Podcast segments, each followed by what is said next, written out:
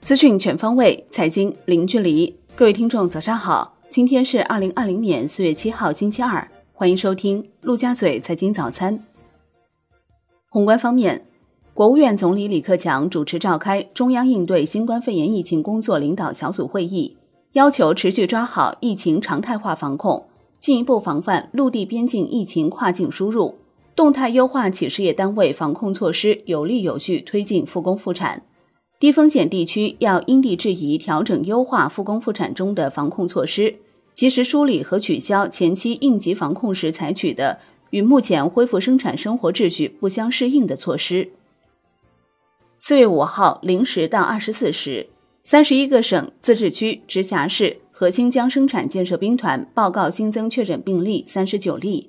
其中三十八例为境外输入病例，一例为本土病例，新增死亡病例一例。境外输入现有确诊病例六百九十三例，现有疑似病例八十八例，累计确诊病例九百五十一例，累计治愈出院病例二百五十八例，累计死亡病例零例。海关总署卫生检疫司副司长宋月谦表示，近期绝大多数进出境人员如实申报健康信息，但也有少数人员隐瞒掩盖症状，企图蒙混过关。对于该违法行为，将处以最高三万元罚款，情节严重的移送司法机关追究责任。上海市新冠疫情防控工作领导小组表示，对三月三十一号零时前入境来沪且未接受过新冠病毒核酸采样检测、尚处在集中隔离健康观察期间的人员，自四月七号起可实施核酸检测。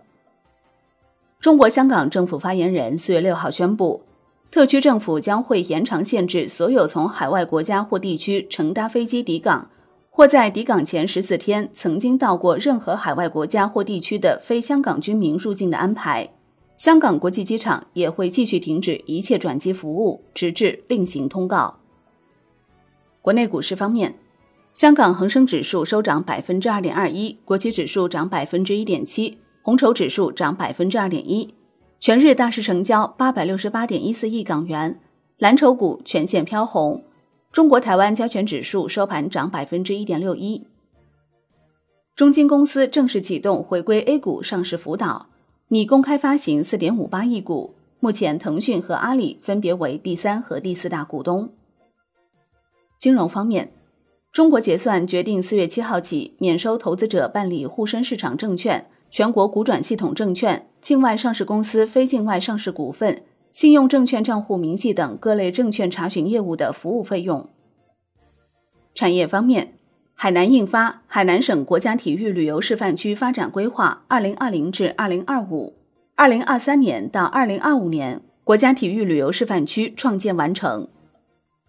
海外方面，美国约翰斯霍普金斯大学公布的统计数据显示。截至北京时间四月七号三时十五分，美国新冠肺炎确诊病例超过三十五万例，达三十五万两千五百四十六例，死亡一万零三百八十九例。中新网援引英国广播公司 BBC 报道，英国首相鲍里斯·约翰逊新冠肺炎病情恶化，被转移至重症监护室。美国白宫表示，纽约的阳性病例占比开始下降，但新泽西州正在上升。虽然将在未来几天看到死亡病例数量上升，但应该看到病例数量趋于稳定。特朗普表示，四月五号纽约首次出现死亡病例增幅下降，并称联邦紧急事务管理局在过去一周已从全球范围筹集数百万的医疗防护物资。白宫方面也在加强协调呼吸机的供应。特朗普确认，目前全美已进行了一百六十七万人的检测。称，截至目前，已有迹象让他看到了隧道尽头的曙光，并借此强调重启经济活动的紧迫性。国际股市方面，美国三大股指均收涨逾百分之七，道指收涨逾一千六百点，波音涨逾百分之十九，领涨道指；苹果、谷歌均涨逾百分之八，瑞幸咖啡大跌逾百分之十八，其股东发生违约，ADS 遭强制出售。特斯拉股价涨百分之七点六，投行杰夫瑞上调其股票评级至买入。全球疫情蔓延速度似有放缓迹象，风险投资偏好受到提振。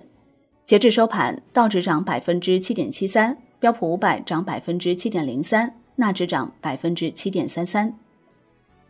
欧股集体上涨，德国 D X 指数涨百分之五点七七，法国 C C 四零指数涨百分之四点六一，英国富时一百指数涨百分之三点零八。纽交所提议暂时放宽对做空交易的限制，取消部分限制措施至六月三十号。纽交所提议取消其上市公司手册中的部分规则。